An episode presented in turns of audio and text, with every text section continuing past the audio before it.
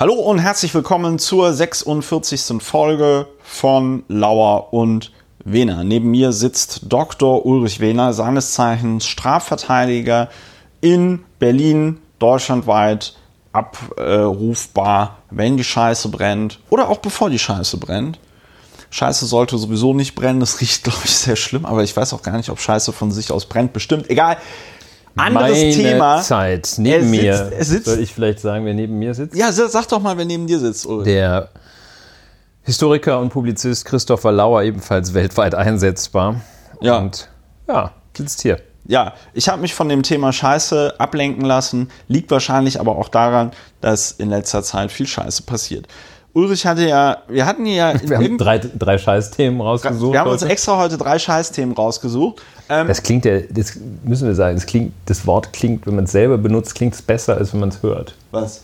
Scheiße. Ja. Es macht einfach, es ist, es hat was sehr Befreiendes. Vielleicht sollten wir sind wir ja der kathartische Podcast. Wir sind der ja. kathartische Podcast, der Podcast der Hoffnung, aber auch der Podcast, in dem man mal einfach auch Scheiße sagt. Der Coping-Podcast. Weil, weil es was Befreiendes hat. Ich glaube, vielleicht sollten wir eine viel zu teure Pseudotherapie an, anbieten, wo man sich in so Seminarräumen trifft ähm, und alle mal einmal in, im, im, im, im Chor weißt du, so im Estrell, weißt du, in so einem riesengroßen Versammlungssaal, tausend Leute sagen, scheiße. Ja, aber das gibt's noch nicht von uns.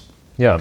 Ja, jedenfalls, Lauer und Wena, ein Podcast. Wir reden über Dinge, vor allem Dingen über Politik. Früher haben wir mal erklärt, da war das Ulrichs Aufgabe, was wir hier in diesem Podcast machen. Wir sparen uns die Zeit und geben sie euch zurück. ähm, äh, ihr könnt euch aber den Piloten 2020 anhören. Da wird erklärt, was Lauer und Wena macht.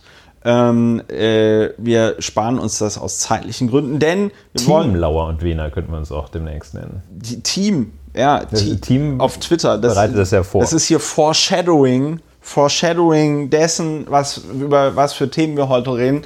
Leute, die vorhin schon eingeschaltet haben, wissen, es wäre ein Scheißteam. Ähm, Lauer und Wena, ein Podcast, ganz kurz, nur ganz kurz, äh, den man auch finanziell unterstützen kann. Wie das funktioniert, steht auf der Webseite. So, kommen wir zu unserem ersten Thema.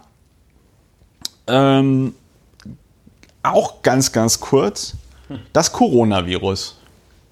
Ja, Ulrich, du wolltest gar nicht darüber reden. Warum? Ja, wahrscheinlich werde ich auch nicht drüber reden.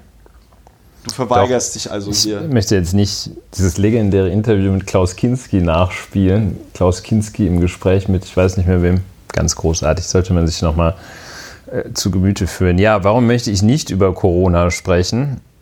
Zeigt sich auch wieder das berühmte Watzlawicksche, man kann nicht nicht kommunizieren. Ja. Ich kann da nicht so wahnsinnig viel zu sagen. Das, ich habe keinerlei, ich habe so ein leichtes Husten, aber das ist auch meine einzige Prädestination für dieses Thema.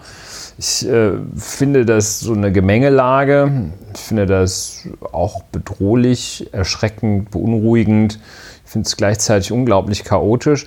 Das Einzige, was ich auf Anhieb dazu sagen möchte, ist, dass zum einen diese Problematik ja, die man sehen kann, darin besteht in der Frage, springt dieses Virus jetzt von China nach Kanada und dann unmittelbar nach Australien über. Das heißt, was will ich damit sagen? Diese Problematik ist sehr global, einerseits. Andererseits habe ich gelernt, dass es in Deutschland, das ja sehr föderalistisch aufgebaut ist, gibt es 16 Notfallpläne für Pandemien, Epidemien. Gar Nämlich, nicht mal so gut. Gar nicht mal so gut. So ist das. Und das fand ich ganz interessant. Ich finde diesen Aspekt ganz interessant, dass sich viele Leute fragen, ob man vielleicht die Globalisierung rückgängig macht. Finde ich auch ganz interessant, dass da so, dass ein, ein, ein, ein, ein Anstoß ist, festzustellen, wie international wie global verwoben die Wirtschaft ist. Hat mich auch gewundert, dass das Leute wundert.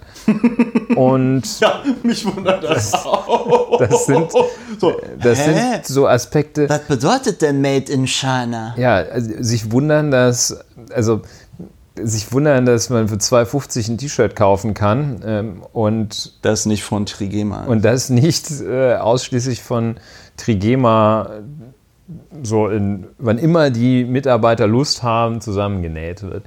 Ja, interessant. Da das ist ein guter Aspekt, finde ich, mit der Globalisierung. Ich finde das auch sehr interessant, äh, jetzt wo du das nochmal so beschreibst. Worauf ich eigentlich hinaus wollte, ist, ähm, äh, ja gut, das war jetzt keine so geschickte Konversationsführung, wie sagt man das? Ähm, Gesprächsführung. Da muss ich noch ein bisschen üben. Coronavirus aber auch zum Beispiel eine ganz gute Ausrede für mich, heute nicht auf so eine komische Berlinale Party zu gehen, auf die ich, glaube ich, auch nur aus einem kompletten Unfall, Zufall eingeladen worden bin. Ich wäre eh nicht hingegangen. Ich finde die Berlinale ganz schlimm. Jedenfalls, wo, weswegen ich über den Coronavirus reden wollte, war eigentlich, weil ich mich heute zum ersten Mal in meinem Leben nass rasiert habe im Gesicht. Und das sehr lustig fand, weil ich mir so gedacht habe, Mensch, ähm, was, was alles passieren muss, bis man sich nass rasiert. Hat Und das, tatsächlich, also das, ja. wenn du das vielleicht erläuterst, das ist eine Prophylaxe. Es hat einen ernsten Hintergrund, genau, weil aus irgendeinem Grund, ähm, also sagen wir mal so, es gibt ja jetzt verschiedene Sachen, äh, die man machen kann, wenn man Angst hat, sich davor zu infizieren. Die eine der wichtigsten Sachen ist die Handhygiene, weil dort an den Händen, wir kennen das alle, äh, bleiben halt die ganzen Bakterien und so hängen. Ne? Also kann jeder gerne mal ausprobieren, zum Beispiel den Müll rausbringen, sich nicht die Hände waschen, dann die Augen reiben, paar Tage warten, hat man sehr schöne ähm, Entzündungen im Gesicht. Ähm, das sollte man alles nicht machen.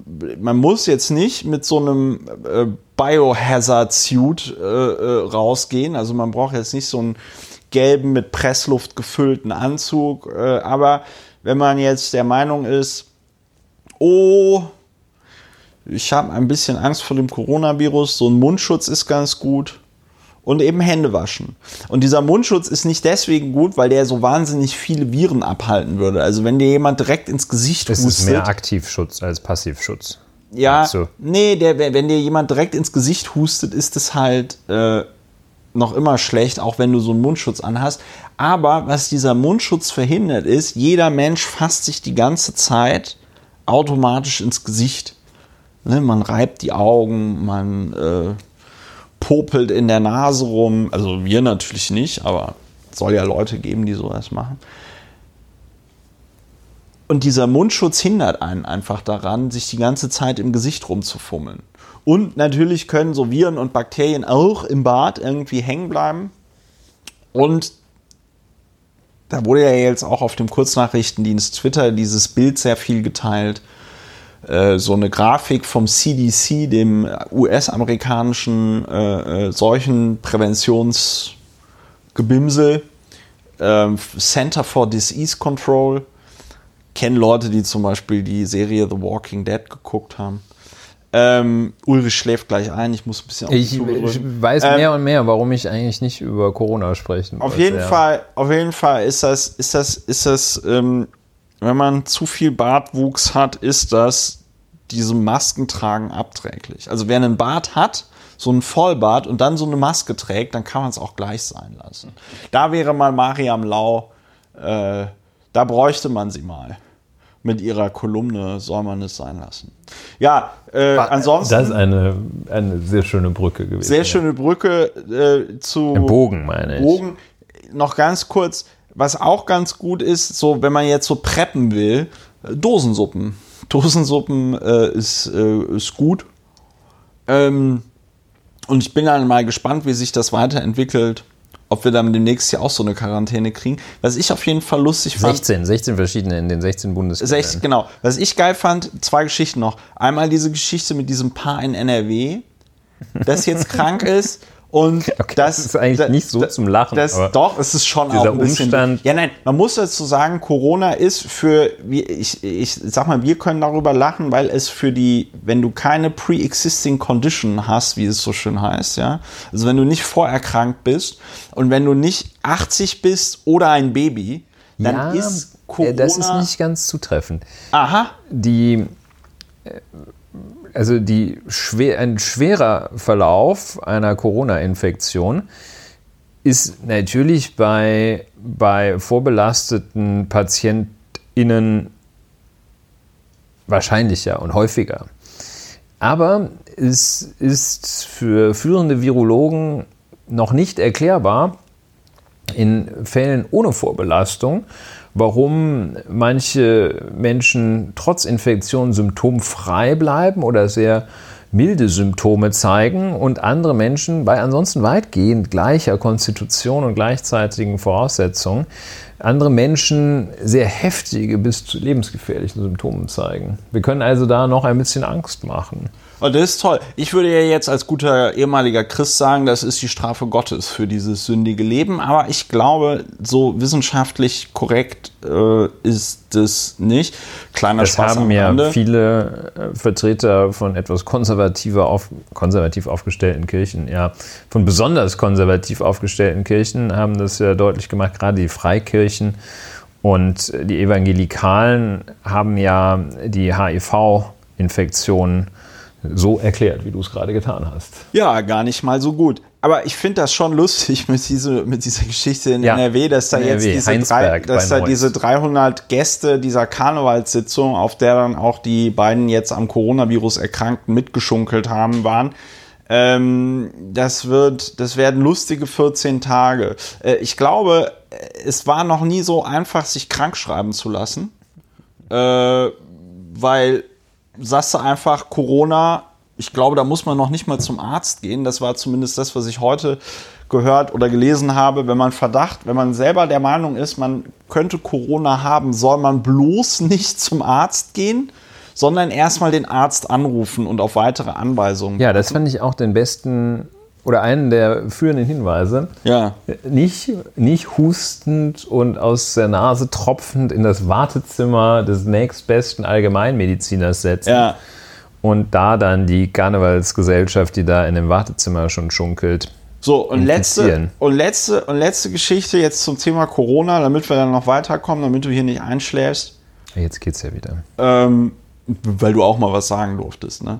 Die, Das hilft, ja. Die, die, diese Geschichte aus Berlin, wo die irgend so einen, ähm, äh, wo die irgend so einen Typen, der Verdacht auf Corona hatte, oder er, wo er selber dachte, okay, das Selber könnte Verdacht. jetzt, er hatte selber Verdacht, er könnte jetzt Corona haben, die den tatsächlich von Pontius zu Pilatus geschickt haben. Und dann am Ende ist er in der, also erst hat er natürlich bei der Senatsverwaltung für Gesundheit angerufen, wo man ja denken könnte, da kriegt man eine Auskunft. Die konnten ihm aber nicht helfen. Am Ende landet er irgendwie bei der Charité.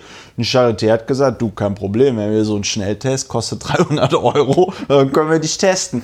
Und das, äh, muss ich sagen, fand ich ganz krass. Das wird wahrscheinlich nur die halbe Wahrheit sein, weil natürlich da irgendwelche Ärzte auch gesagt haben, okay, wir, ähm, wir, wir, wir peilen jetzt mal einfach über den Daumen, wie wahrscheinlich das ist, dass der jetzt diesen Coronavirus hat. Ähm, aber wahrscheinlich ist das nicht so gut. Also ich gehe davon aus, hier Stichwort diese 300 Leute in, in, in, in NRW, ich gehe einfach davon aus, dass das jetzt einmal über den Globus Über uns wütet. hinwegzieht. Weil oder ich, ja, du, du kriegst die, die, die Tube, die, die Zahnpasta ist aus der Tube. Ich meine, selbst die Volksrepublik China, die ja wirklich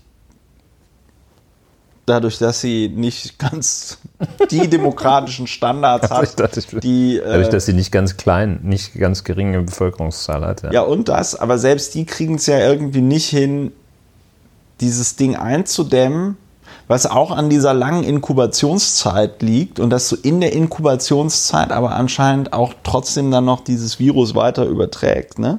Also der ist wie so eine ganz, ganz langsam rollende Handgranate, die dann erst nach zwei Wochen explodiert. Das ist natürlich gar nicht mal so gut. Ja, Jedenfalls, selbst die Chinesen kriegen es nicht hin. Und wenn ich mir dann überlege, Deutschland mit seiner komplett, Achtung, jetzt wieder Fachbegriff, zerfickten Infrastruktur mit 16 Katastrophenschutzplänen, äh, Gesundheitsminister Jens Spahn, ähm, Innenminister Horst, an meinem Geburtstag wurden 69 Leute abgeschoben und dabei hatte ich mir das gar nicht gewünscht, Seehofer. Ähm, ja, also ich, äh, der auch den wunderschönen Satz gestern nochmal gesagt hat, nach Hanau jetzt äh, zum Thema Rassismusbeauftragten. Ob braucht, braucht Deutschland einen Rassismusbeauftragten? Wir haben ja auch zum Beispiel einen Antisemitismusbeauftragten. Und dann sagte Horst Seehofer, der Rassismusbeauftragte, das bin ich. Wo ich auch sage, okay, dann ist ja Deutschland jetzt wieder sicher.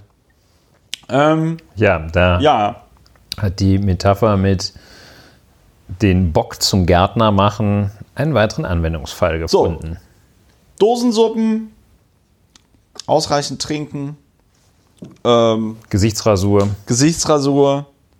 Kriegt Ulrich auch noch überlegt. Also wenn, wenn, man, wenn, man, wenn man jetzt richtig clever wäre, so als ähm, Hygieneproduktehersteller, insbesondere für Männer, ich würde ja jetzt sofort so eine äh, so einen AstroTurf machen, so eine, so eine Kampagne, wo nochmal erklärt wird, dass man, wie man sich dann da ordentlich rasiert und so. Und dass das zufällig mit den Rasierern der Firma XY am aller, allerbesten geht. Aber ich arbeite ja nicht als Marketingstratege, sondern hier in diesem Podcast. Apropos, man kann ihn auch finanziell unterstützen. Wie steht auf der Webseite? Nächstes Thema. Hamburg hat gewählt, wollten wir nur ganz kurz drüber reden ähm, die äh, sogenannte FDP ähm, ist rausgeflogen. Ja. Ja.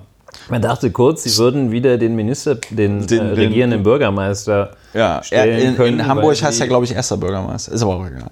Ja, richtig. Äh, den ersten Bürgermeister stellen können, weil sie, weil sie, weil sie wenige, eine kleine dreistellige Zahl über ja der 5%-Hürde waren. Dann hatte sich aber herausgestellt, dass in einem Wahllokal, in einem Wahlbezirk wohl, ja. man das Ergebnis der FDP mit dem Ergebnis der Grünen verwechselt hatte und umgekehrt. Also, also Grüne 5%, FDP 24 ja. oder so etwas. Und das hat dazu geführt, dass da eine erhebliche Anzahl von Stimmen zu viel der FDP zugerechnet ja. worden Passiert waren. ja schon mal auch schnell. Ich meine, FDP, Bündnis 90, die Grünen, die fast exakt gleiche Namen. Ja, und man hat nicht so einen Schlüssigkeitscheck gemacht. Das ist ja immer, wenn man zum Beispiel was ausrechnet und sagt, ähm, 10 mal 20 und man was, kommt was, auf 2 Millionen. Willst irgendwie wissen, ja. 10 mal 20 kommt auf 2 Millionen oder sagst, Mensch, wie viel Mehrwertsteuer ist denn hier wohl bei den 185 Euro drauf und du sagst, oh, 210, dann ist was falsch. Ja. Dann ist das falsch. Äh, ebenso ist es falsch, wenn man Stimmen auszählt und zum Ergebnis kommt, hm, FDP 25 Prozent. Hm, melden wir mal. Vielleicht, wär äh, vielleicht war das ja Blankenese oder irgendwie so, weil die äh, FDP hat ja ein Direktmandat gekriegt, ne? Ah ja. Ja. In Harvestehude oder was? Ich habe mich leider nicht besonders gut vorbereitet. Ja, das, das wollen wir auch nur am Rande einfach ja, ein bisschen. Aber ich hatte noch einen guten rumreiten. Witz. Ich hatte noch einen ne, guten Witz. Also nicht hämisch, aber also sagen wir so, ich finde Häme kein gutes, äh, kein gutes Gefühl, auch keine gute Emotion und auch kein, keine gute Haltung, keine gute Attitüde sozusagen. Aber das Interessante ist, dass die FDP hier zu Recht einen auf drauf bekommen hat, weil man selbst im liberalen Hamburg, wie man immer so schön sagt, ja. Keinen Grund dafür sah, eine Partei, die sich recht erfolgreich als liberal bezeichnet hat, zu wählen. Weil man in Hamburg sicherlich liberaler ist als in Memmingen und das vom Prinzip her gut findet, dass da äh, in dieser wohlhabenden Stadt man diese Überzeugung gewinnt, vielfach gewinnt, dass wer etwas leistet in Freiheit, äh, das wird dann schon. Selbst dort ja. hat man diesen Unfug nicht mehr geglaubt. Selbst dort hat man der FDP gesagt, wir sehen überhaupt keinen Grund dafür, dass man euch hier wählen sollte. Und dann war die Frau, deren Name mir gerade nicht einfällt, so kleiner Landadel von die Spitzenkandidatin. Ja, ich weiß, aber ich habe, wie gesagt, ich habe mich nicht vorbereitet und ich lerne auch nicht mehr die Namen von Spitzenkandidatinnen irgendeiner obskuren Kleinstpartei, ja, das, die früher mal im ich, Bundestag. Das war so ein, ja, ein ähm, interessanter Aspekt da, als ich hörte, also ein Interview mit ähm, der Frau Spitzenkandidatin der FDP just an dem Tag, nachdem Herr Kemmerich in Thüringen ja. zum Ministerpräsident gewählt worden war. Ja. Und diese Frau äh, sagte, Komm, ich google es mal für sagte, dich, weil es scheint dich ja zu beschäftigen. Die ganze Zeit in diesem Interview, die war auf dem Weg nach Berlin äh, und würde also nach dem Interview dann, es ist äh, dann äh, von Treuenfels, Anne-Elisabeth von Treuenfels, Ja. Kollegin von Treuenfels Frohwein. Aha. Äh, jedenfalls sagte die, sie möchte das erst einmal alles besprechen, hätte auch einige kritische Fragen an Ja. Christian Lindner, wurde gechallenged von der sehr guten Interviewpartnerin oder äh, Journalistin und äh, drehte sich also immer nur im Kreis, sagt, ja, also müssen wir schon kritisch hinterfragen. Ja. Aber wenn sie dann gefragt wurde, ja, sprechen Sie denn jetzt das Misstrauen aus, äh, verurteilen Sie das? Nö. War das nicht ein großer Fehler? Hat sie immer gesagt, also nee, das müssen wir noch mal. Und überraschenderweise war Anna Elisabeth von Treuenfels-Frohwein, wurde im Nachhinein sehr verbreitet gelobt für ihre klare Haltung zu Thüringen. Das hat mich total verwundert. Ja, Und wahrscheinlich wegen irgendeiner Social Media Kachel, weil keiner mehr das ganze Interview gelesen hat. möglich, jedenfalls, Ich wollte noch kurz was zu dem äh, Thema Häme sagen. ja, Das mal. hat für mich mit Häme überhaupt nichts zu tun, das ist Karma. Äh, Ich bin ja nicht besonders abergläubisch, aber äh, es geht die, im, im, im amerikanischen oder englischen, angelsächsischen gibt es ja diesen schönen Ausspruch, What goes around comes around. Ich glaube, bei uns würde man so sagen, wie man in den Wald hineinruft, so schallt es heraus. Ja? Und ähm, das hat ein bisschen meinen Glauben in die Demokratie wieder ähm, hergestellt, nämlich dass eine Partei für so richtigen Quatsch, für so richtig, richtig, richtig krassen Quatsch halt einfach auch mal brutal abgestraft wird. Und das wurde ja nicht nur die FDP, sondern auch die CDU mit, glaube ich, minus 11 Prozentpunkten. Schlechtes, äh, Eines der schlechtesten Nachkriegsergebnisse der äh, christlich sogenannten christlich-demokratischen Union Deutschlands. Und ansonsten hat es die sogenannte Alternative für Deutschland leider in die Bürgerschaft geschafft. Und dazu fällt mir nur ein, dass es jetzt auch eine interessante Studie der Universität Leipzig zum Wählerverhalten gab in Bezug auf AfD.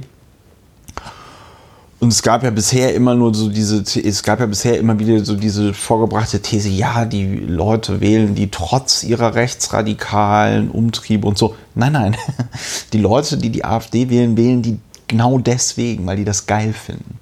Ja, Äh, es ist auch auch nur vor diesem. Hintergrund in der Tat eine Nachricht wert. Dann ist es aber auch eine Nachricht wert vor diesem Hintergrund, dass es viele Menschen gibt, immer noch, die sagen, dass das einfach nur Ausdruck von total gesundem Protest sei und nicht Ausdruck einer fremdenfeindlichen Haltung.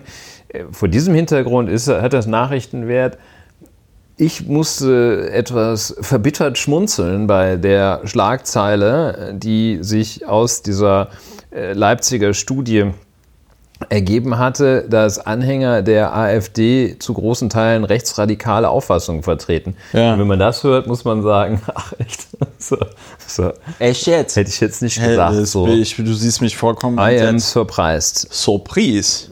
Oui, So, äh, das war Hamburg. Hamburg. Ja, äh, schön. Ulrich, ha, hab ich, wusstest du eigentlich, dass man diesen Podcast finanziell unterstützen kann und dass, wie das funktioniert, auf unserer Webseite steht? Ob ich das wusste? Ja, wusstest du nicht, ne? War gut, dass ich das jetzt nochmal gesagt habe, oder? Ja, das Ja. einfach mal so dazwischen. So, wir reden über einen Mann, der einen sehr schönen Spitznamen hat, den wir hier nicht wiederholen, weil uns sonst die Podcast-Polizei irgendwann dann doch mal verhaften kommt, weil hier so viele schlimme Wörter benutzt werden. Ja. Wir wollen ja, dass dieser Podcast auch von Kindern und Jugendlichen gehört wird, damit die dann also lebenslang treue Kunden und KundInnen des Franchises sind. Wir reden über den Kandidaten, Den Hoffnungsträger, den, den, Hoffnung, Erneuerer, ein junges Talent. den neuen Fritz, Friedrich Merz. Federico, Rechtsanwalt Friedrich Echt? Merz. Ja. Rechtsanwalt, Wenn ihr eine Bad Bank habt, könnt ihr ihn auch buchen, damit er versucht, sie zu verkaufen. Ihr müsst nur aufpassen, er berechnet euch auch die Sonntage. Ja, Friedrich Merz, einige, er dreht richtig auf. Wir, müssen, Dreht- ja, wir er bleiben dreht, kurz bei den ist- Fakten, die da- berühmte ja. Trennung von Tatsache und Meinung, Ja. die wir zuweilen pflegen. Ja, Vielleicht einige der letzten Stunts von der, der. Herrn Kollegen Ich habe Friedrich auch ein paar Merz. Screenshots, ja. Und zunächst einmal muss man sagen, das Ganze findet statt vor dem Hintergrund der Tatsache, dass Herr Friedrich Merz gesagt hat, er stehe zur Verfügung für die, den Posten des CDU-Vorsitzenden und den Posten des Bundeskanzlers. Das hat er so ausdrücklich nicht gesagt, weil ja zunächst einmal der CDU-Vors- der CDU-Vorsitzende bestimmt wird und äh, erst dann die Frage nach dem Bundeskanzler sich stellt auf äh, Kandidaten auf Seiten der CDU. Da verzichten wir bewusst darauf, hier die Sprache in irgendeiner Weise zu gendern, wie man, glaube ich, sagt, denn das braucht man bei der CDU nicht. Nachdem Frau Angela Merkel lange Jahre Bundeskanzlerin war und noch ist, nachdem sie lange Jahre Parteivorsitzende war, scheint es keine weiteren Frauen dort zu geben. In der CDU. In der CDU, ja. Norbert Röttgen, weil ja jetzt auch so Teamkandidaturen stattfinden. Ähm, da hat Möchte ein vollkommen gleichberechtigtes Team führen. ja, äh, Armand de Lachey, den wir in der letzten Folge ja oder in der vorletzten Folge ja so intensiv äh, berücksichtigt haben, äh, hat sich ja zusammengetan, gar nicht mal so äh, schlecht, also so, so, so wahltaktisch, hat sich ja zusammengetan mit äh, Jens Spahn und hat gesagt, sie machen irgendwie so ein Team. Wobei ich nicht so richtig verstanden habe, was. Ähm, also ich glaube kaum, dass es eine Doppelspitze geben wird in der CDU. Die CSU hat damit ja sehr gute Erfahrungen gemacht. Kann sich auch keiner mehr erinnern, ne? aber es gab mal eine Doppelspitze in der CSU. Das war, glaube ich, Günther Beckstein und äh, Ramsauer waren das. Ne?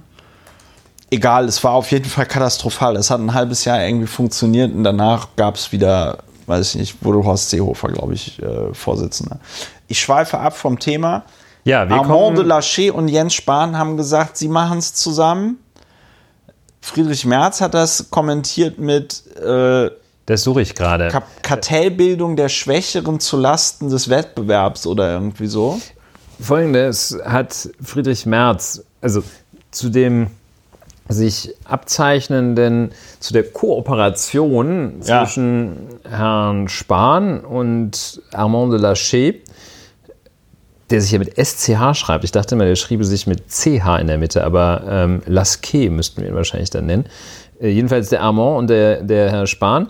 Äh, das, das hat irgendwie, um es vielleicht dann doch ein bisschen zu kommentieren, das hat Herrn Merz irgendwie geärgert, dass, dass, Ja, äh, dass es Leute gibt, das dass es Leute gibt, die Freunde haben Ja. oder Parteifreunde oder dass es Leute gibt, Die strategisch denken. Ja, die zusammenarbeiten, strategisch denken, das glaube ich nicht, das Naja, ist Merz. Spahn und Dings kommen beide aus NRW, ne? Also das, das äh, und Laschet, ne? Das hat schon Gründe, warum die jetzt die Stimmen des nordrhein-westfälischen Landesverbandes versuchen, auf sich zu channeln. Das ist schon richtig, aber ich glaube nicht, dass das Herrn Merz gestört hat, sondern unterschwellig hat es ihn gestört, dass er hatte sich halt auch allein gefühlt, weil er genau weiß, weil er da fest davon ausgeht, dass er alles am besten kann. Ja. Deshalb war er nicht traurig über den strategischen Coup, weil er da denkt, das macht er sowieso am allerbesten, Ja. sondern äh, dass er einfach so unterschwellig, unbewusst auch traurig darüber war, dass andere Leute miteinander zusammenarbeiten. Dass der Armand ihn nicht gefragt hat. Und dass auch der Jens hätte- ihn nicht gefragt Dann hätte hat. er ihm angeboten, äh, doch gerne äh, die Rolle des, äh, des Wingmans. Unter mir darfst du im Konrad-Adenauer-Haus an der Pforte sitzen und die ganze Zeit Cartoons gucken. Ja, jedenfalls, wörtlich hat er gesagt, und dieser Satz des Herrn Merz hat einige interessante Sachen. Im richtigen Leben würde man von einer Kartellbildung zu Lasten des Wettbewerbs sprechen. Viele Menschen haben gesagt, im richtigen Leben, was meint er denn damit? Ja. Und äh, Ja, und Kartellbildung zu Lasten des Wettbewerbs. Das ist also, das war sein erster Knüller, wie ich finde. Ja, vor allen Dingen hat das ja mit richtigem Leben auch nichts zu tun, weil erstens gibt es kein richtiges Leben, weil es ist tatsächlich so, dass, kommt jetzt auch nicht besonders überraschend, aber jede Person, die lebt, wird ihr Leben als richtiges Leben empfinden. Ähm, richtiges Leben an dieser Stelle äh, ist ja auch direkt mal so eine Abqualifikation äh, von äh, Armand de Lachey und Jens Spahn, so nach dem Motto, die wüssten ja nicht, wie das richtige Leben so funktioniert. Wohingegen der gute Herr Merz. Der weiß es. Es ja natürlich auch nicht weiß. Wie soll er es auch, wenn er die ganze Zeit mit seinen zwei Flugzeugen durch die Gegend äh, fährt und sich dann für sein Geld so schämt, dass er nicht einfach in der Lage ist zu sagen, ich bin reich. Ähm, ja, dieser im richtigen Leben hat, der ist also auf so fantastisch viele Weisen falsch. Ne? Weil er einmal sagt, äh, im richtigen Leben und damit sagt er, Politik oder das, was Herr Lachey machen, äh, das ist nicht das richtige Leben. Ja. Das ist also so das Denken, es gibt also so ein echtes und dann irgendwie so ein gekünsteltes Leben, womit er auf das, den Bereich der Politik, in dem er ja selber ja. tätig ist, den, da, den Anschein erweckt, dem will ich behaupten möchte, es sei kein richtiges Leben einerseits. Ja. Das richtige Leben sei also, nach dem, was Herr Merz da gesagt hat, woanders. Okay, folgen wir ihm mal ausschließlich zu Argumentationszwecken einen Moment.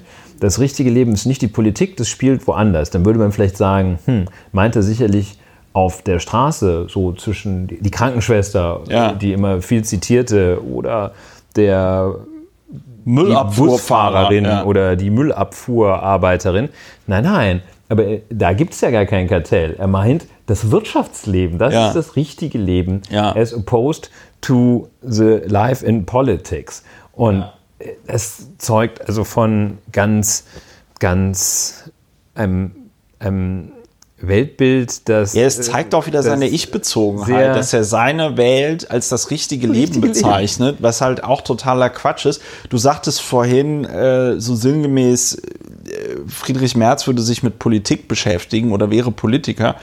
Dem würde ich widersprechen wollen, weil in meinen Augen ist Friedrich Merz, seitdem er nicht mehr Mitglied des Deutschen Bundestages ist, beziehungsweise schon früher, nachdem er da also hingeschmissen hat, als Angela Merkel ihn ähm, äh, äh, da als Fraktionsvorsitzenden abgesägt hat, seit dem Zeitpunkt ist er für mich kein Politiker mehr, weil, ähm, und das ist ja das Bemerkenswerte an Friedrich Merz, dass er obwohl er in seinem Leben noch, also klar ist, Fraktionsvorsitzender der CDU-Fraktion eine herausfordernde Aufgabe und eine auch wichtige politische Position. Aber ich sag mal, ein Ministerposten, ein Ministerpräsidentenposten ist halt schon auch ein bisschen wichtiger meiner Meinung nach. Und worauf will ich hinaus? Friedrich Merz hatte in seinem ganzen Leben, in seiner ganzen politischen Karriere, war er noch nie in exekutiver Verantwortung. Also meines Wissens zumindest nicht. War er mal irgendwo Minister? Nee, ne? Ich werde das, ähm, ich gebe das recherchiere das mal. weiter. Der, also der und, und der Punkt, Team, worauf Team ich Lauer und Wehner. Team Lauer und Wehner, worauf ich aber hinaus will, ist einfach also dafür, dass er eben keine Erfahrung hat in exekutiven Funktionen, feiert er sich ganz schön ab und ähm, wird auch halt eben von Teilen zumindest da irgendwie so als der konservative Heilsbringer ähm, gefeiert, was er aber in meinen Augen eben nicht ist, weil ihm da die Erfahrung fehlt. Ja, ein schöner Gedanke, ein, ein schöner Beitrag, wenn ich das mal so altväterlich sagen darf. Ja. Ein schöner Beitrag auch äh, der, die Feststellung, Friedrich Merz ist gar kein Politiker. Ja.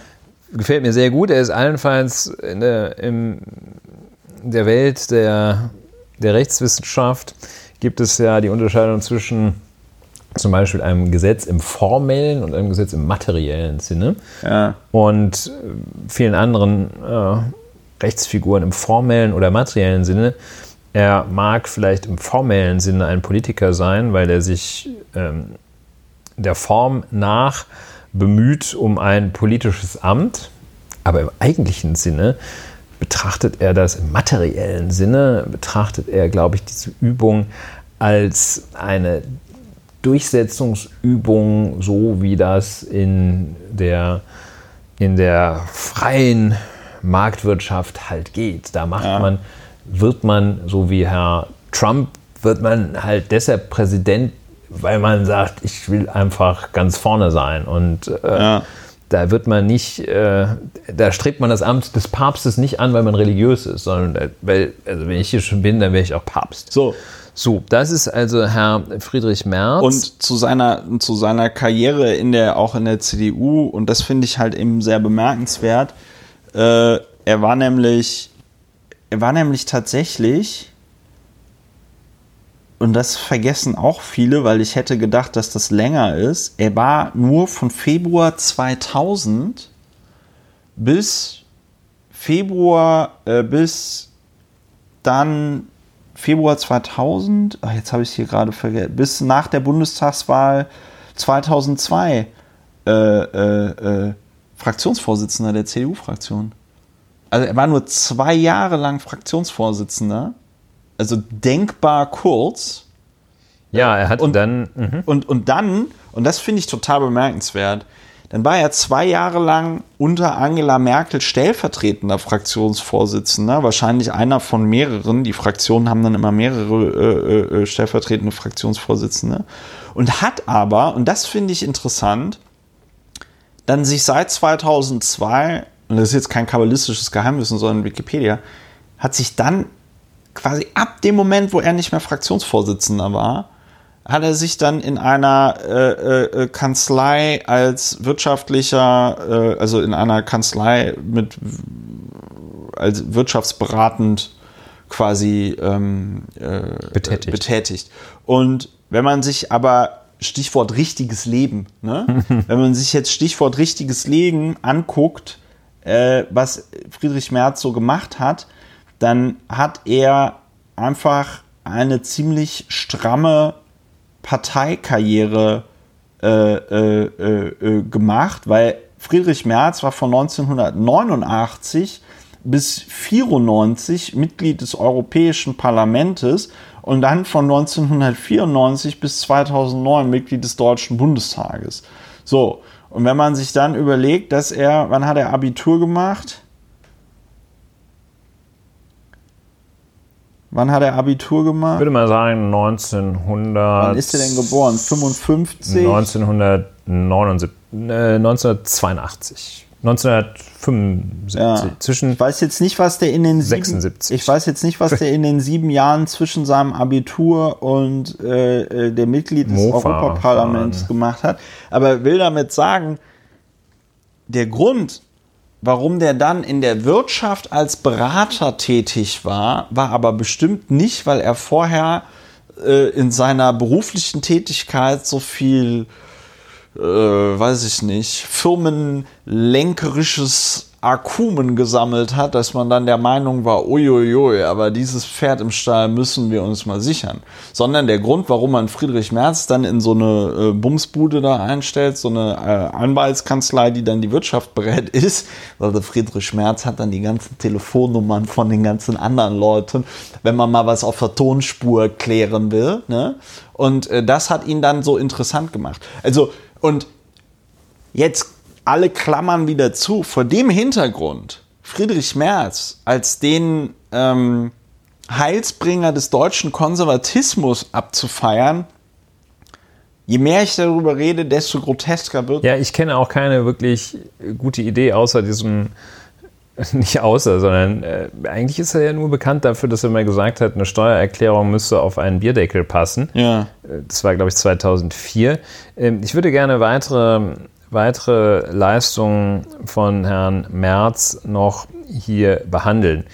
As we speak sozusagen äh, findet sich ein neues, brandaktuelles äh, Zitat von Friedrich Merz, der gefragt wurde, offenbar ähm, nach dem Einfluss oder der nach der Bedeutung des Alters für eine Kandidatur. Friedrich Merz, 64-jähriger Hoffnungsträger der CDU und äh, 64, Armin Laschet 59. Ähm, und da hat Friedrich Merz, wie ich jetzt gerade sehe, gesagt, das Alte spiele keine Rolle. Und äh, er gibt sich dann so etwas bodenständig und dann haut er einen raus. Zitat, wenn ich abends den Fernseher anmache, dann sehe ich, wie Amerikas Jugend einem Bernie Sanders zu Füßen liegt. Der ist 14 Jahre älter und ein Herzinfarkt älter als ich. Zitat Ende. Kann man ja mal so stehen lassen, wie Friedrich Merz einfach der ist empathiefrei, der Mann. Der ist, ja. der ist empathiefrei. Ich möchte dann weiter noch. Ähm, ja, er dreht gerade voll auf. Das war ja also, der Grund, warum wir eigentlich über ihn Genau, ich möchte dann weiter das, was der. In der Bundespressekonferenz hat sich Friedrich Merz dann den Journalisten gestellt, eine lange Pressekonferenz. Gestellt. Ja, Entschuldigung. Also. Ja, Entschuldigung, Entschuldigung, ich bin heute im Zynik, Zynismus-Modus. Also er hat sich den Journalisten gestellt. Gestellt, das sagt man so. Ne? Muss ja. man jetzt ja nicht irgendwie sagen, dass Friedrich Merz sich breitbeinig da vor diese blaue Wand gefläzt hat. Im Übrigen, ja, Anyway, jedenfalls, äh, er hat äh, in der Bundespressekonferenz, der Bundespressekonferenz den Juristen, äh, den Juristen, den Journalisten der Bundespressekonferenz, wenn ich Rede und Antwort gestanden, das findest du auch schlecht, hat er sich da hingesetzt. So. Ähm, und Fragen versucht zu beantworten. Hat, ist dabei gescheitert, wie er versuchte, Fragen überhaupt zu verstehen und dann ist er völlig abgemerzt, als es darum ging, die auch zu beantworten. Jedenfalls wurde er von einem Spiegeljournalisten ja. dann angesprochen. Äh, Herr Merz hatte äh, zu Hanau etwas gesagt, ja. hatte zu diesem, jenem und welchem etwas gesagt. Und dann wurde er, eine Frage noch äh, haben wir, und äh, der Journalist, er heißt, ähm, weiß ich gerade nicht, und Folgendes fragte er, schließe ich richtig, ja. dass Ihre Antwort auf den Rechtsradikalismus die stärkere Thematisierung von Clankriminalität, Grenzkontrollen und so weiter ist? März? Die Antwort ist ja. Ja. Und dann hat er, ja. und das ist jetzt auch noch keine Wertung, dann hat er doof geguckt. So. Und ja. ja, ja. dann möchte ich eigentlich gleich weitergehen in die Vergangenheit, nee, auch in die nähere Gegenwart. Friedrich Merz, eine Szene, die mich auch sehr beeindruckt hat. Friedrich Merz, der junge Hoffnungsträger der, der CDU, aufgeweckter junger Mann, modern, schreitet, modern, wie er ist, in ein Fernsehstudio, in die Umgebung eines Fernsehstudios, in dem er, glaube ja. ich, an einer Talkshow teilnehmen musste, einer Talkshow ja, genau. teilnehmen soll und möchte und will, äh, das möchte er versuchen, ne, daran ja. teilzunehmen. Es kommt ähm, eine junge Dame auf ihn zu und. Die, die, die, die, die Kostümbildnerin, ja, die ihn die, schminkt. Deren Aufgabe ist es, ihn so ein bisschen noch jünger und dynamischer aussehen zu lassen. Ja als er ohnehin das schon tut. Die soll ihn also so schminken, ein bisschen pudern, sonst was.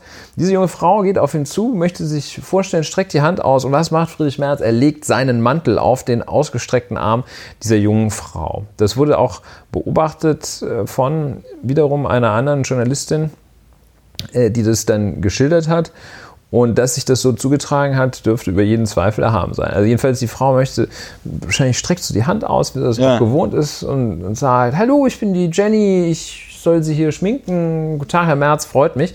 Und er kann sich einfach nur vorstellen, dass wenn eine junge Frau auf ihn zukommt, dass die ihm zu Diensten richtig zu Diensten. Also nicht so ein höherer Dienst wie Schminken, sondern einfach Mantel halten. Ja? ja. Mantel und Klappe halten hat Jawohl, sich wahrscheinlich. Herr Direktor. Herr Generaldirektor. Mantel und Klappe halten hat sie sich wahrscheinlich vorgestellt. Ja. Dann ein ganz neuer Friedrich Merz. Ich denke, wir alle müssen, so sagt Herr Merz, in schweren Zeiten jetzt zusammen, das Team Merz, in schweren Zeiten jetzt zusammenstehen.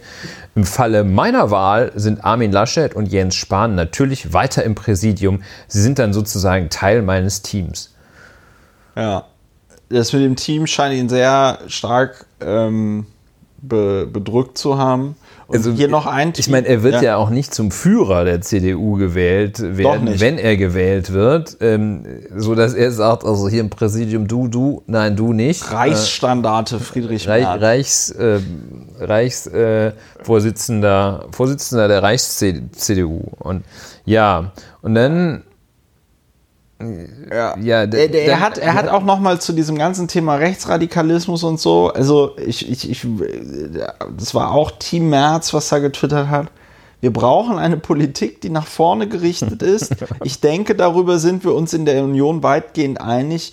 Ich zitiere das hier, das ist mir nochmal wichtig zu sagen, dass es ein Zitat ist, damit ich jetzt nicht von den Hörerinnen und Hörern für das, was ich jetzt sage, gleich angefeindet werde. Insbesondere der Kontrollverlust, den wir 2015, 2016 bei der Migration erlebt haben, darf sich nicht wiederholen. Und ähm, das sind alles so Sachen, also er twittert zu Clankriminalität, wird gefragt, ist ihr Rezept gegen den Rechtsextremismus, dass sie klar gegen Clankriminalität vorgehen. Ähm, eine Woche nach Hanau, wo er sagt, ja. Ähm, er wird, er macht das mit diesem Mantel. Er twittert das Armin Laschet und Jens Spahn dann sozusagen Von ihm Mitglieder, gekündigt werden. Ja, Mitglieder seines Teams dann sind. exkommuniziert. Norbert Röttgen, der Arme, der kommt ja gar nicht mehr vor. Das war ja der ganze Exkurs, den ich vorhin gestartet hatte, dass Norbert Röttgen dann ja twitterte, äh, die zweite Person in meinem, in meinem Team wird eine Frau sein. Das hat er wahrscheinlich getwittert, bevor er die Frau gecastet hatte. So, Klammer zu. Und dann twittert jetzt halt. äh, Vielleicht wollte der die auf dem Frauenmarkt kaufen. ja. Da gab es doch diesen schönen Satz von Mitt Romney damals im Wahlkampf gegen Barack Obama: Binders full of women. Äh, full of women. Naja, jedenfalls Ja, ähm, hat, hat äh, äh, Friedrich Merz dann auch jetzt diesen Kracher rausgehauen mit ähm, äh, dieser Ko der Kontrollverlust, ja, also der packt da auch irgendwie so Kamellen raus, wo mittlerweile auch Markus Söder und Horst Seehofer verstanden haben, nein, nein, nein, man darf sich nicht dieser AfD-Rhetorik bedienen, weil wenn man sich derer bedient, dann gewinnt nur die AfD. Das alles macht er aber und ich glaube, ich habe eine Erklärung dafür, weil Friedrich Merz geht full Trump. Das ist strukturell dasselbe wie Boris Johnson, ähm, Donald Trump. Das unterscheidet sich nur noch da, also das unterscheidet sich in meinen Augen nur noch dadurch von Donald Trump, dass er nicht ganz so viel lügt, aber er lügt. Er hat zum Beispiel jetzt neulich gesagt, dass das Problem in Thüringen wäre ja gewesen, dass Bodo Ramelow sich dort zur Wahl gestellt hat, ohne die, ähm, äh, ohne eine Mehrheit zu haben. Was ja verkennt, dass ihm, darüber haben wir auch gepodcastet, die CDU und die FDP ja zugesagt haben, ihn zu wählen, beziehungsweise nicht zu wählen und dann, dass es dort so eine Absprache gab, dass Bodo Ramelow auf jeden Fall Ministerpräsident werden kann. Jedenfalls, das, was Friedrich Merz da im Moment macht, ist äh, im Grunde genommen Trump minus, dass er die ganze Zeit irgendwelche, also er benutzt noch keine Schimpfwörter oder so, aber das kommt vielleicht auch. Er ist dann eben auch nicht der. Gegen Boris Johnson kann man ja sagen, was man will, aber der verfügt ja über eine klassische, recht profunde Bildung und ist ein wortgewandter, origineller Redner mit einem gewissen Witz und Ja. einer, einem, einer schnellen, he's got wit und äh, einer schnellen Auffassungsgabe. Ähm, das, also diese, Ja. diese etwas großbürgerlich äh, gebildete oder bildungsgroßbürgerliche Fähigkeit, die fehlt Herrn Merz halt. Der, der, der begeistert ja auch nicht. Der begeistert in Apolda, eines Ja. seiner weiteren Zitate, wo er gesagt Ja, hat, Apolda ist er hat nicht also Friedrich Merz ja. hat da wahrscheinlich längerer das ist auch längerer äh, Recherche und äh, Untersuchung festgestellt, Apolda ist nicht Berlin-Kreuzberg. Und das ist dann dieser, dieser anbiedernde Provinzialismus, wo man sofort an Frau Kramp-Karrenbauer auch Das denkt, Ist auch rassistisch. die, äh, ja, das ist natürlich dieser Unterton Berlin-Kreuzberg, wo man in Apolda glaubt, in Berlin-Kreuzberg würden nur Türken wohnen, das glaubt genau. man da ja. Ganz genau. Ähm, während in Wirklichkeit da das schon ja äh, zu großen Teilen gentrifiziert Das war 2005 die erste Frage meines Großvaters, als ich gesagt habe, Opa, ich ziehe jetzt nach Berlin. Da fragte der, äh, ob, bei mir, ob bei mir in der Gegend, wo ich da jetzt wohnen würde, auch so viele Türken wohnen Ja, würden. also das ist natürlich die, die Dimension, in der dieser Apolda ist, nicht Berlin-Kreuzberg, nochmal zusätzlich perfide ist, Ja. dass, dass der wohl auch wirklich glaubt, Kreuzberg sei das Türkenviertel in Berlin. Ähm, das, äh, Und vor allem Dingen, das Türkenviertel etwas ist, was negativ konnotiert ist. ja, ja, sicher. So, ne? ja, aber gut, das Also müssen wir, sicher, das sicher. Ist, ich, wir denken dann ja so, oh geil, endlich mal gutes Essen, ne? Aber äh, äh, äh, für Leute, Die es Leute ist, sind nicht so scheiße drauf. Wenn man, genau, die Leute sind nicht so scheiße drauf und ähm, Genau, und Ja. er und dann gleichzeitig noch, also dieses, das war nämlich äh, irgendwie in den, in den 80ern wurde da der erste Döner in Deutschland äh, gesäbelt oder wann auch immer. Äh, das ist das Denken, das hat er nämlich eingefroren. Der, der Friedrich Merz, wenn er sich überhaupt ein bisschen gewandelt hat, hat das jedenfalls nicht in den letzten 25 Jahren stattgefunden. Der glaubt immer noch, Berlin-Kreuzberg sei das Türkenviertel. ja, wobei Und, der, ähm, ja, so, und äh, hinzu kommt natürlich diese, diese anbiedernde Provinzialismus, das genau dasselbe ist äh, von dem Schimpfen der Frau Kramp-Karrenbauer auf Latte Macchiato, den es auch schon längst nicht mehr gibt, in Berlin äh, jedenfalls nicht. Äh, Und äh, dieses, dieses Schimpfen auf die da in Berlin aus der Provinz heraus. So, und äh, ganz schlimm, ganz schlimmer Ansatz. Also ganz Ja, schlimm, vor- ja. so, so dieser Gegensatz, den er da aufbaut. Wir hier, ihr da und die Türken auch nochmal woanders. Also ganz, ganz furchtbar. Das ist so furchtbar, dass man nochmal daran erinnern muss, an den Fall Enrico J., der im Jahr 2004, da muss man auch nachtragend sein, das Notebook von Herrn Merz gefunden hatte, äh, dass der Herr Merz verloren hatte. Er, Enrico J., ein Straßenzeitungsverkäufer, ja. der dann aus äh, Pflichtbewusstsein oder äh, ja, aus Pflichtbewusstsein, weil er sah, ey, das ist jetzt nicht irgendwie ja, ein damit Notebook. hätte er auch in die russische Botschaft. Es ist so nicht so ein Notebook, wo so zwei, äh, zwei Spiele drauf sind und ein Porno, sondern der guckt sich das an, äh, weil Herr Merz offenbar auch nicht in der Lage war, da mal ein Passwort drauf zu tun. Ähm, und sah dann so, oh, Handynummer von Gerhard Schröder, ist interessant. Und ähm, das alles sah er, übergab das dem Bundesgrenzschutz und aber Friedrich Merz zeigt sich erkenntlich und schickt diesem Straßenzeitungsverkäufer sein neues Buch, von dem er offenbar noch irgendwie ein paar im Schrank hatte. Äh, der Ehrliche ist der Dumme hieß es nicht, Aber sondern fast. nur wer sich ändert, wird bestehen. Was eine, ja, das war der Lohn für das Notebook. ja, und natürlich Enrico J. eine Widmung, ne? Wahrscheinlich. Wahrscheinlich noch nicht mal. Ich nicht denke, mal da hatte Widmung. er. Ja, Also, ja. So, also mit anderen Worten, warum regt mich das so auf? Weil ähm, Äh, Friedrich, ich sehe in einem größeren Zusammenhang, also nicht ich sehe, also in einem größeren Zusammenhang stehen, äh, sehe ich, äh, dass es, der Fortschritt ist ja nicht wirklich aufhaltbar, außer durch den Klimawandel.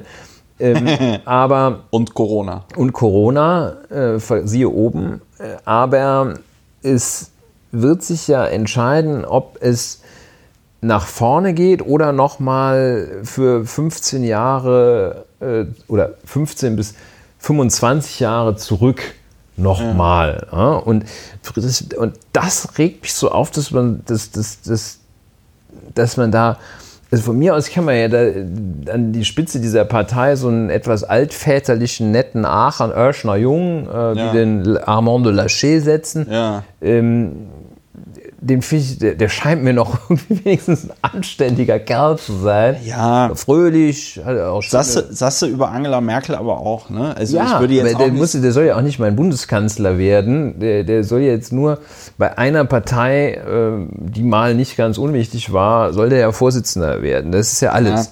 Ähm, und da finde ich das so, es, es frustriert mich auch, wie die Leute auf so eine, auf so ein, ein, ein unanst also politisch unanständigen, ähm, rückwärtsgewandten, altmodischen, provinziellen, ja, der politisch nichts geleistet hat, um in seinem Duktus zu bleiben. politisch nichts geleistet hat, dass, dass, dass man überhaupt auf die Idee kommt, der könnte CDU-Vorsitzender werden. Ja. Äh, Ich Und das meine ich jetzt nicht, dass das irgendwie schlechter Mensch ist oder, oder Doch, ich glaube, er ist ein schlechter. ja, das möchte ich trennen. Ne? Ich möchte da nicht ad personam gehen, sondern Ist äh, ja nicht ad personam, aber jemand, der einem Obdachlosen, der den Laptop gefunden ich hat. möchte den aber nicht, ich möchte ihn halt nicht irgendwie menschlich beurteilen, sondern von dieser Funktion und Rolle des Politischen her. Und da ist er einfach Sagen wir mal so, wir würden nicht gerne, also wir, wir möchten nicht von Friedrich Merz politisch vertreten werden. Ja. Ähm, ich habe, Ich, ich, möchte vor allem nicht äh, diese, diese, diesen Rückwärtsblick So. hier. Das möchte ich nicht nochmal sehen. ich habe, ich habe, da möchte ich nicht Möchte noch ich mal noch mal sehen. sehen. Sonst, Das reicht ich habe, ich habe, ich habe noch zwei, drei Gedanken zu äh, Federico. Ja. Also äh, erster Gedanke muss man natürlich auf der äh, Metaebene noch mal sagen, dass Friedrich Merz Kommunikationsstrategie im Moment sehr gut aufgeht, weil sie tatsächlich äh, die, er macht dieses Playbook von äh, Boris Johnson, er macht dieses Playbook von Donald Trump, nämlich immer eine, also einerseits seine Basis bedienen mit Dingen, die vermeintlich harmlos sind, ja, aber die im Kontext, im globalgalaktischen Kontext vollkommen obszön sind. Ne? Also jetzt eine Woche nach Hanau, ja, wo die Leute noch nicht mal beerdigt sind äh, oder noch nicht irgendwie alle beerdigt sind oder wo die Beerdigung gerade erst war. Ja? Eine Woche nach Hanau sich hinzustellen und zu sagen, der, der, man bekämpft Rechtsextremismus dadurch, dass, ähm, dass, äh, dass man gegen Shisha-Bars oder Clan, sogenannte Clan-Kriminalität vorgeht, das ist schlichtweg obszön. Obszön. Das ist, da, da, das ist einfach, das ist einfach ein No-Go. Das ist so, als würde man nach, äh, äh, weiß ich nicht, einer schlimmen Serie von Vergewaltigungen darüber reden, dass man sagt, man dämmt das jetzt dadurch ein, dass man eine Sittenpolizei auf die Straße äh, äh, äh, äh, bringt, die dann mit dem Maßband nochmal die Röckchen ausmisst oder so und damit verhindert man dann Vergewaltigung. Das ist, ähm, und das ist aber in meinen Augen tatsächlich designt. Seine, da insbesondere sein Game auf Twitter ist dafür designt, bei seinen Gegnern die maximale Empörung Ja, auszulösen, möchte, die ja. maximale Polarisation auszulösen. Es ist kein Wunder, dass Federico ähm, in Apolda dann nochmal gegen Kreuzberg ledert, weil er natürlich weiß, dass das dann auch die Journalistinnen und Journalisten in der Hauptstadt mitbekommen.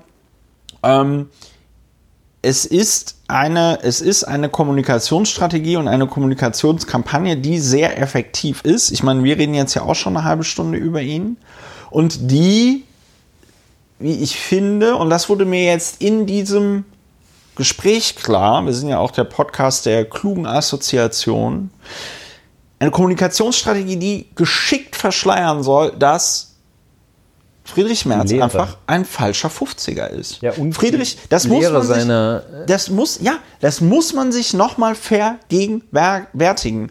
Friedrich Merz ist zuvorderst ein Parteifunktionär gewesen, der es relativ früh irgendwie hinbekommen hat, im Parlament sich im Parlament abzuseilen und der es trotz seiner Mitgliedschaft im Deutschen Bundestag, trotz seiner 15-jährigen Mitgliedschaft im Deutschen Bundestag, hat er es nicht geschafft, in irgendeine höhere Position zu kommen, als zwei Jahre lang ähm, als zwei Jahre lang äh, äh, äh, Fraktionsvorsitzender, weil er es eben und deswegen reagiert er ja auch so äh, äh, angefasst auf das Team Laschet Spahn, weil er es auch einfach nicht hinbekommen hat, sich Angela Merkel unterzuordnen. Wenn er sich ihr untergeordnet hätte als stellvertretender Fraktionsvorsitzender, wäre er 2005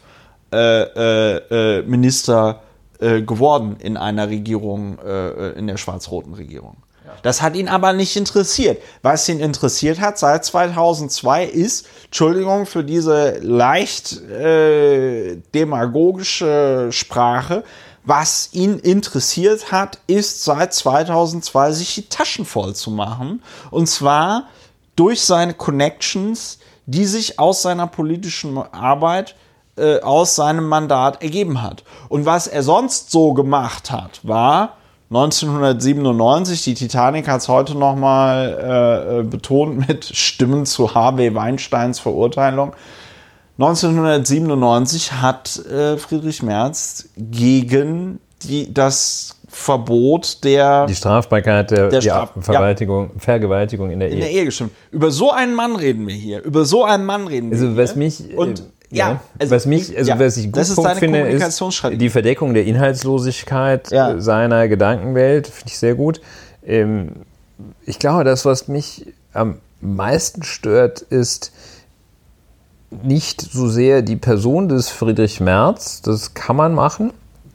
Man kann auch, es gibt viele Leute, die sagen, ich mache mir jetzt mal ordentlich die Taschen voll und nutze das, was ich, was ich an Connections habe ähm, Friedrich Merz gegessen. Das Schlimme ist, wie die Leute auf ihn abfahren. Das, das haut mich echt aus den Schuhen. Aber der Witz ist der, und das, und das ist der Witz, die, Erzähl, Leut, die Leute fahren, wir sind ja auch Deutschlands bester äh, Hausfrauenpsychologie-Podcast. Klare Worte, klare Kante. Ja, die Fragen, die, die fahren so auf ihn ab, weil Friedrich Merz war halt, der war ja noch nicht mal ein One-Hit-Wonder. Der war ja noch nicht mal ein One-Hit-Wonder. Der war zwei Jahre lang Fraktionsvorsitzender. Und äh, ab 1. Januar 2018 Beauftragter Nordrhein-Westfalens für den Brexit. Ja, auch eine sehr wichtige ja. Sehr wichtige okay, die Leute Position. Fahren, du wolltest er, erklären, warum die Leute. Ja, weil der, weil der, weil der, weil, weil sich niemand mehr so richtig daran erinnern kann. Das ist der Trick, weil ihm so ein, weil ihn so ein Nimbus umschwirrt. Er wäre mal so der konservative Hoffnungsträger gewesen und er war es nicht. Er war von Februar 2000 bis nach der Bundestagswahl 2002. Er war irgendwie knapp zweieinhalb Jahre Fraktionsvorsitzender. Hat da das mit dem Bierdeckel irgendwie gesagt. Und ich glaube, das ist der, das ist der, äh, das, wie, wie sagst du immer, wenn, wenn, wenn da so ein Fehlschluss stattfindet? Ja? Ein fundamentaler Attributionsfehler. Ein fundamentaler Attributionsfehler, weil die Leute denken einfach an die Zeit zurück, wo sie meinen, dass Friedrich Merz im Fernsehen war und wann war das? 2000 bis 2002. Und um äh, den Spiegel in seinem berühmten äh, Interview mit Theodor W. Adorno zu zitieren, Herr Adorno, letzte Woche sah die Welt noch, schien die Welt noch in Ordnung. Und ich glaube, das ist der Punkt. Ich glaube, das ist der Attributionsfehler, der hier stattfindet, dass Leute sich so ein bisschen zurücksehen nach einer Zeit, die nicht ganz so scheiße war und das aus irgendeinem Grund mit Friedrich Merz verbinden, weil der da zwei Jahre lang im ja, Fernsehen war. Das ist in der Tat, das gefällt mir wirklich fantastisch. Das, Danke. Äh, das, die, die Wertschätzung für Friedrich Merz ist nichts anderes als ein fundamentaler Attributionsfehler. Ja. Der fundamentale Attributionsfehler zeichnet sich dadurch aus, dass man die dispositionalen Eigenschaften, also die Persönlichkeitseigenschaften, überschätzt. Man glaubt also, Friedrich Merz, toller Typ. Und die situativen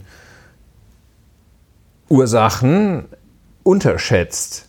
Also ähm, Friedrich Merz erscheint einem nur deshalb toll, weil er in einer Zeit, äh, die längst vergangen ist, in der die in der Erinnerung irgendwie für viele besser war, für mich nicht, aber für viele wohl besser war, weil er da mal aufgetreten ist. Friedrich Merz, der fundamentale Attributionsfehler. Ja aber auch Fantastisch. Ja, und Fällt aber auch gut. insbesondere, aber auch insbesondere für natürlich irgendwie, äh, ne, wurde jetzt nochmal interviewt, äh, nicht interviewt, äh, bei Spiegel hatte nochmal so eine Umfrage, muss man jetzt einschränkend sagen, bei diesem Online-Institut Civey, aber bei diesem Online-Institut Civey kam halt raus, die Mehrheit der Unionsanhängerinnen und Anhänger favorisiert Friedrich Merz. Und wenn man sich jetzt deren Altersstruktur anguckt, dann sind das ja auch nicht mehr die Jüngsten. Aber der Witz ist, Friedrich Merz, das ist jetzt 20 Jahre her. Das ist jetzt 20 Jahre her. So, und wenn du heute so ein 60-jähriger CDU-Wähler bist, dann warst du da halt mal einfach 20 Jahre jünger, nämlich Anfang 40.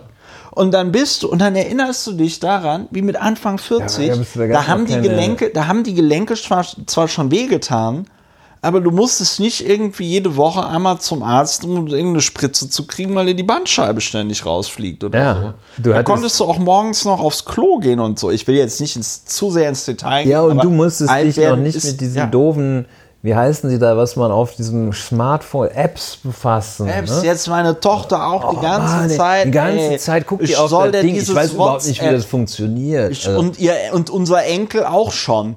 Unser Ja, der Enkel, fängt auch schon der damit kann auch nicht sprechen, aber der muss so. Und Friedrich Merz und die Leute, die Friedrich Merz geil finden, die wir sollten. gehen die einen werden- fundamentalen. Okay, die, wir haben es gesagt. Die, die, die werden wieder was. Und jetzt hier Full Circle. Die werden wieder was für unser, für unser Seniorenheimprojekt da. Ja, da könnte da, man, da äh, könnte man Friedrich Merz, da wäre Friedrich Merz so eine gute. Ein junger Mann, Sie hatten doch diese Idee da neulich Ja. mit dem Bierdeckel. Ja, da könnte der Friedrich Merz, von? der Friedrich Merz könnte da in dem, in dem, da, Das könnte der, vielleicht noch ein bisschen managen. auftreten. Er könnte da auftreten, so abends als Alleinunterhalter. Ja. Äh, Der, und zwar, so, let's, lass, lass uns von ihm runterkommen wieder. ja, ich wir können auch aufhören. Wir haben jetzt eine Stunde gepodcastet. Wir können auch aufhören. Wir, wir haben eine Stunde gepodcastet. Äh, mir reicht das. Oder willst du noch kurz über Sterbehilfe reden? äh, ja, Jetzt wird das wieder ja, zu lang. Ja, ich rede ganz kurz äh, Aber über, bevor wir, über, es geht ja auch um gewerbliche Sterbehilfe. über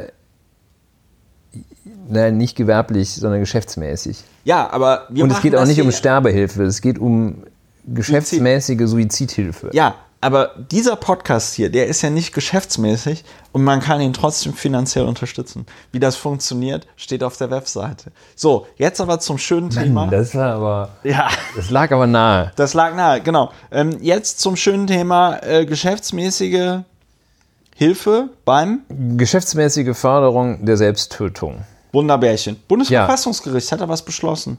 ja nicht nur beschlossen, sondern geurteilt, ähm, beschlossen und verkündet. Und es gab, muss man sagen, einen Paragraphen des Strafgesetzbuches, den Paragraph 217. Der steht da auch immer noch drin, ist aber nicht mehr wirksam.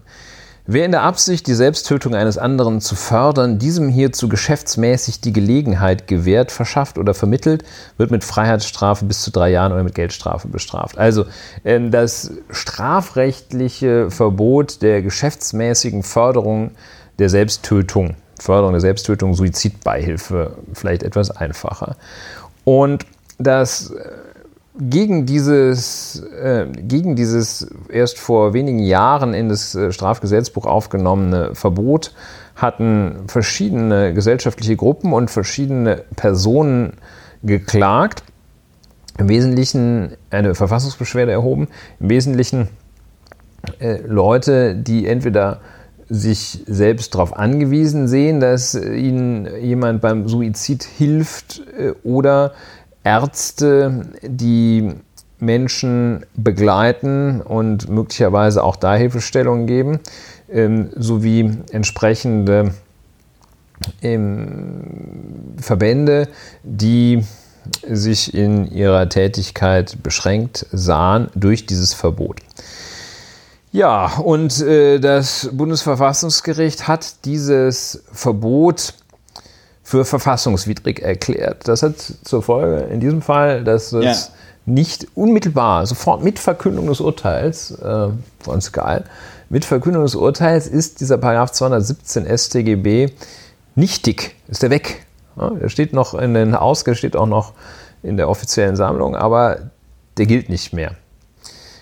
Kann man also nicht mehr bestraft werden, wenn man das macht, was Zack, da weg. drin steht. Zack, weg. Und hat sich äh, darauf, hat es aus dem äh, allgemeinen Persönlichkeitsrecht abgeleitet und daraus abgeleitet, dass es ein Recht auf selbstbestimmtes Sterben gibt. Und dieses Recht oh, ich, hat schließe. Das, hat das das Bundesverfassungsgericht quasi neu geschaffen? Relativ, ich, ja, kann man so sagen. Die, noch diesen Satz kurz zu Ende. Ich schließe auch die Freiheit ein, Angebote von Dritten in Anspruch zu nehmen. Diese freie Entscheidung zur Selbsttötung, so das Bundesverfassungsgericht, sei grundsätzlich zu akzeptieren. Und jetzt kommt der Punkt, ähm, ein ganz wichtiger Punkt. Das gilt jetzt nicht nur, wenn man nachweislich sterbenskrank ist, sondern das gilt immer. Hm? Das Recht auf selbstbestimmten. Ja, du musst also nicht, äh, das ist nicht davon abhängig, dass du jetzt äh, von einer, unheilbar, an einer unheilbaren Krankheit erkrankt bist. Nein, wenn du aufgrund von welchen Überlegungen auch immer zu dem Ergebnis kommst, ich möchte aus dem Leben scheiden, dann hast du dieses Recht äh, und also das ist schon recht weitgehend und ähm, jeder hat ein Recht, so ist so der Kern des Urteils, auf ein selbstbestimmtes Sterben. Und ähm, Herr Voskuhle, kann man halten, was man mag, aber was er jedenfalls propagiert und für sich in Anspruch nimmt und auch praktiziert, ist, dass er die Entscheidung des Gerichts vertritt, erläutert und erklärt. Und nicht einfach sagt, wir haben das entschieden, fertig aus, basta, so alte Schule, sondern ähm, der Herr Professor Dr. Voskuhle, Präsident des Bundesverfassungsgerichts, gibt auch noch ein paar Erläuterungen dazu. Und er hat gesagt, wörtlich, wir mögen den Entschluss, er sprach von Leuten, die ihrem Leben ein Ende machen möchten, er spricht offenbar vor allem von Männern, wir mögen seinen Entschluss bedauern, wir dürfen alles versuchen, ihn umzustimmen. Ich denke, er meint den Menschen. Ihn umzustimmen. Wir müssen seine freie Entscheidung aber in letzter Konsequenz akzeptieren. So, so die Entscheidung auch im äh, Inhalt. Und er hatte noch, Herr Voskuhle, noch klar gemacht, dass es nicht um die moralische oder politische Beurteilung der Selbsttötung und ihrer Folgen für die Gesellschaft gehe. Richtig, muss man auch mal sagen. Klar, das Bundesverfassungsgericht das propagiert das nicht oder sagt, es ist cool, sondern allein um die Reichweite des Freiheitsraumes, den das Grundgesetz bietet. Und des Freiheitsraumes, der einer Strafdrohung einfach widerspricht. Ja, das ist in a nutshell die Entscheidung. Was mich besonders eigentlich interessiert hat daran, weil ich finde, das ist. Äh, wenn man das so liest und sich mal durch den Kopf gehen lässt, hofft man als erstes, glaube ich, dass man nie in so eine Situation kommt. Aber man sagt sich, ja, ist doch prima. Das werden sich die Leute schon überlegen. Also prima sagt man vielleicht nicht, aber äh, super. Ja, aber ähm, ich, ich, das werden sich die Leute überlegen. Da hat man jedenfalls die Gelegenheit, das ist eine Entscheidung, die ist so schwierig, die macht sich auch keiner sehr leicht. Sehr irreversibel. Echt? Da, das ist Mist geirrt. Ähm, tja, da ist es doch gut, wenn der Staat da nicht mit so einer, mit so einer Keule da reinhaut und die Ärzte, die Menschen, die sich auf diesem Gebiet engagieren, von vornherein bindet und einengt. Und deshalb hat mich da am meisten interessiert, was kann man eigentlich dagegen sagen? Ja, man kann dagegen was sagen, wenn man äh, konservativer ist äh, und irgendwas vom, äh, wie sagen die immer, heilige Unverletzlichkeit des Lebens, bla bla bla bla bla, ähm, die dann immer nicht gilt, wenn man, weiß ich nicht, irgendwelche jungen, nicht besonders gebildeten Männer in irgendwelchen Kriegen verheizt oder so, ja, und andere schöne genau, andere Beispiele. Also ähm, ich muss sagen, ich finde das sehr gut. Du hast vorhin gesagt, mit dem Prima und meintest so, hm, dann sagt man nicht prima. Ich sage, ich würde doch sagen prima, denn man muss sich ja die Alternative vorstellen. Ne? Und die Alternative bedeutet zum Beispiel an irgendeiner komischen Krankheit, die man aus welchen Gründen auch immer nicht behandeln kann, ganz schlimm Metas, irgendein metastasierender Krebs, ja, und äh, du stirbst so vor dich hin, hast furchtbare Schmerzen, aber darfst trotzdem nicht irgendwie dein Leben beenden. Ja, ja, oder aber eben auch ein Lebensschicksal, dass man aus, möge niemand in diese Situation kommen, aber dass man aus irgendwelchen Gründen nicht meint, ertragen zu können. Ja, genau. Und dass man dann, Familie irgendwie dann. Ja, gut, die ganze so Familie stirbt in einem Flugzeugabsturz oder Ja. so. Die ganze Familie stirbt, weil sie bei einer Wahlkampfveranstaltung von äh, Friedrich Merz war und vor Langeweile tot umfällt. Nein, aber ähm, ich finde das gut. Weil, und, und man muss, und man muss, und das ist auch sehr, sehr zynisch, aber es ist leider so, und vielleicht hat das auch das Bundesverfassungsgericht in seiner Entscheidung getrieben. Äh, vor, vor die Tage kam jetzt noch mal so eine Studie, dass Deutschland jetzt schon irgendwie 120.000 Kräfte, Pflegekräfte fehlen in der Altenversorgung. Und ähm, da muss man ja mal so sagen, wenn es also nicht ähm, genug Leute gibt, die das machen wollen, Menschen im Alter würdig zu versorgen, dann muss man diesen Menschen wenigstens die Möglichkeit geben zu sagen, okay, dann mache ich jetzt Schluss. Weil ähm, ganz ehrlich, es gibt äh, Lebensschicksale, wo man dann als Senior oder Seniorin auch einfach nur noch so die letzten 10, 15 Jahre vor sich hin vegetiert. Und dann diese Jahre auch einfach ja, verlo Ja, verlorene Zeit würde ich jetzt nicht sagen, aber sagen wir mal so, Das kann Vielleicht der Betroffene, vielleicht- die Betroffene selber ja, sagen. Vielleicht wäre es besser, wenn man einfach tot umfällt, ja statt nicht. 16 Jahre lang auf einer Couch rumzuliegen. Ne? So. Man weiß es nicht. Und ähm, ich finde es gut. Ja, ich finde Ja. auch. Vielleicht sage ich doch prima. Ja, genau. Um den Gedanken dann zu Ende zu führen. äh, Mich hat besonders interessiert äh, daran, was die Kritiker und Gegner dieser Entscheidung denn eigentlich vorzubringen haben. Und man kann das in zwei Kategorien einteilen. Das eine sind die religiösen Motive und Gründe, das andere sind die religiös, die, die verbrämten, die verschleierten Gründe.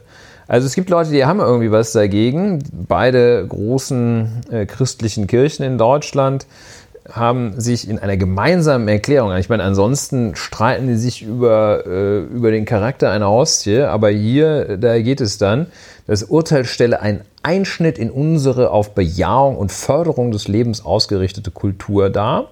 So der EKD-Ratsvorsitzende in, äh, in Mittäterschaft des äh, Vorsitzenden der Deutschen Bischofskonferenz Reinhard Marx. Und dann ähm, noch so ein paar äh, Verbände, die Diakonie, die glaube ich auch nicht unkatholisch ist, ähm, die ähm, wittern so Verdienen die nicht ihr Geld mit Altenpflege? Wahrscheinlich. Die wittern da solche Situationen, in denen Leute gewissermaßen zum, zum Suizid bewegt werden, weil man, keine Ahnung, ihre Wohnung haben will oder weil es zu aufwendig ist. Also solche, also Leute, Und dann die, die, die schlimmsten finde ich eigentlich die, die sagen, das sind die Verbrämten, unter anderem Daniel Deckers in der FAZ, dass die sagen, das Urteil ist ein Schlag ins Gesicht des Bundestages. Und das habe ich mehrfach gehört.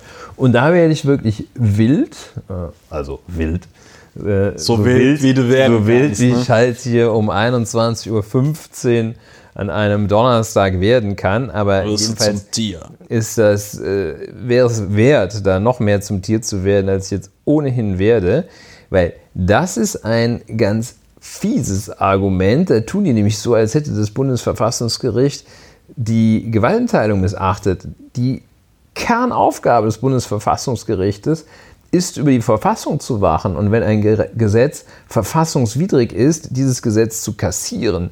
Und dazu sagen, der Bundestag hat es beschlossen, das darf das Bundesverfassungsgericht nicht angreifen, das ist äh, gelinde gesagt voll, voll daneben.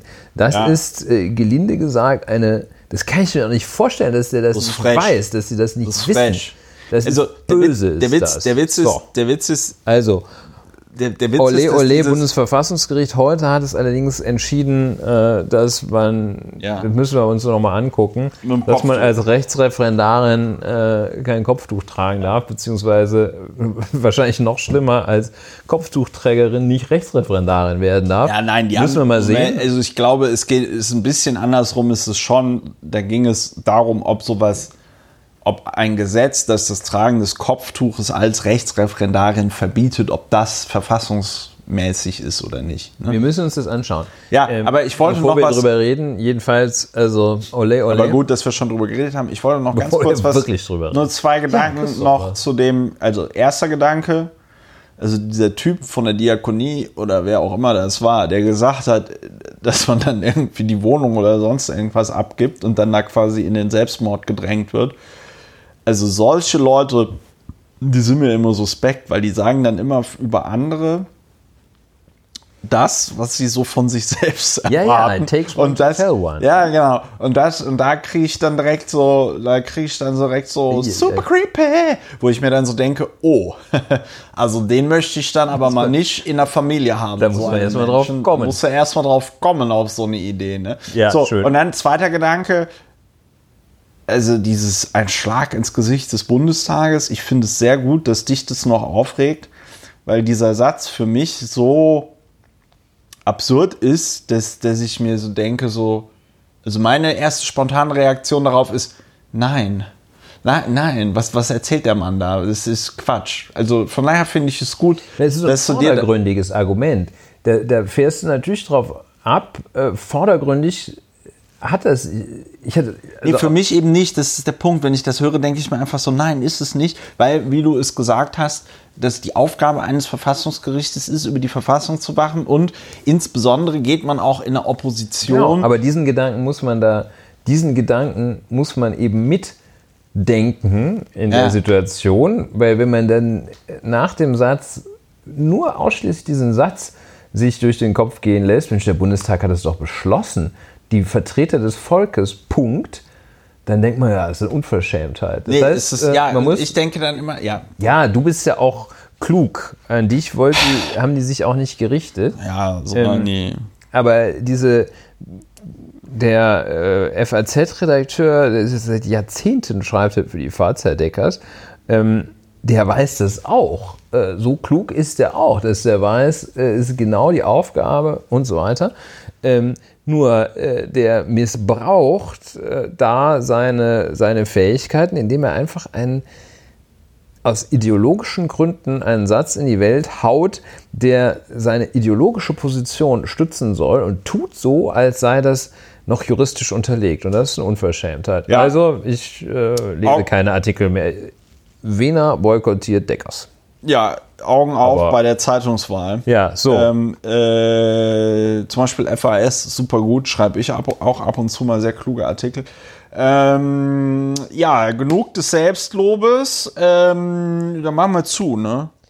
Ja, wir, wir, wir haben alles erstmal gesagt, was dringend gesagt werden musste. Vielleicht ein bisschen mehr, vielleicht ein bisschen weniger, aber das ist Berufsrisiko. Zu vielen verschiedenen Dingen. Äh, Habe ich Ulrich eigentlich heute schon mal erwähnt, dass man diesen Podcast finanziell unterstützen kann? Ich Kannst dich Ich nicht weiß jetzt erinnern, nicht, ne? ob ich mich nicht erinnern kann oder ob man es nicht oft genug sagen kann. Ich glaube, man kann es nicht oft genug Die sagen. Informationen dazu stehen auf der Webseite. Ja, liebe Hörerinnen und Hörer von Lauer und Wiener, das war's schon wieder. Äh, viel zu kurz. Deswegen äh, freut ihr euch auch auf die nächste Episode. Äh, wir hoffen, es hat euch gefallen. Wenn es euch nicht gefallen hat, ladet es trotzdem runter. Das ist gut für die Statistik. Ähm, empfehlen Sie uns weiter. Wir hören uns in Bleiben einer. Sie uns gewogen. bleiben Sie uns gewogen. Äh, äh, wir hören uns in einer Strache, nächsten. Comeback. Strache, Comeback, ja, ja. Comeback. Ähm, Comeback. Wie die Großmutter spricht. Ja, das ist ja besoffene So, Geschichte. ja, jetzt nicht, dass wir uns hören uns noch in der nächsten. einfällt. Ja, uns fällt uns natürlich den- noch was ein. Ja. Aber macht es gut Rasiert euch alle schön, damit die Atemschutzmaske passt. Und äh, dann sehen und hören wir uns äh, wieder bei Lauer und Wiener. Mach's gut. Tschüss. Tschüss.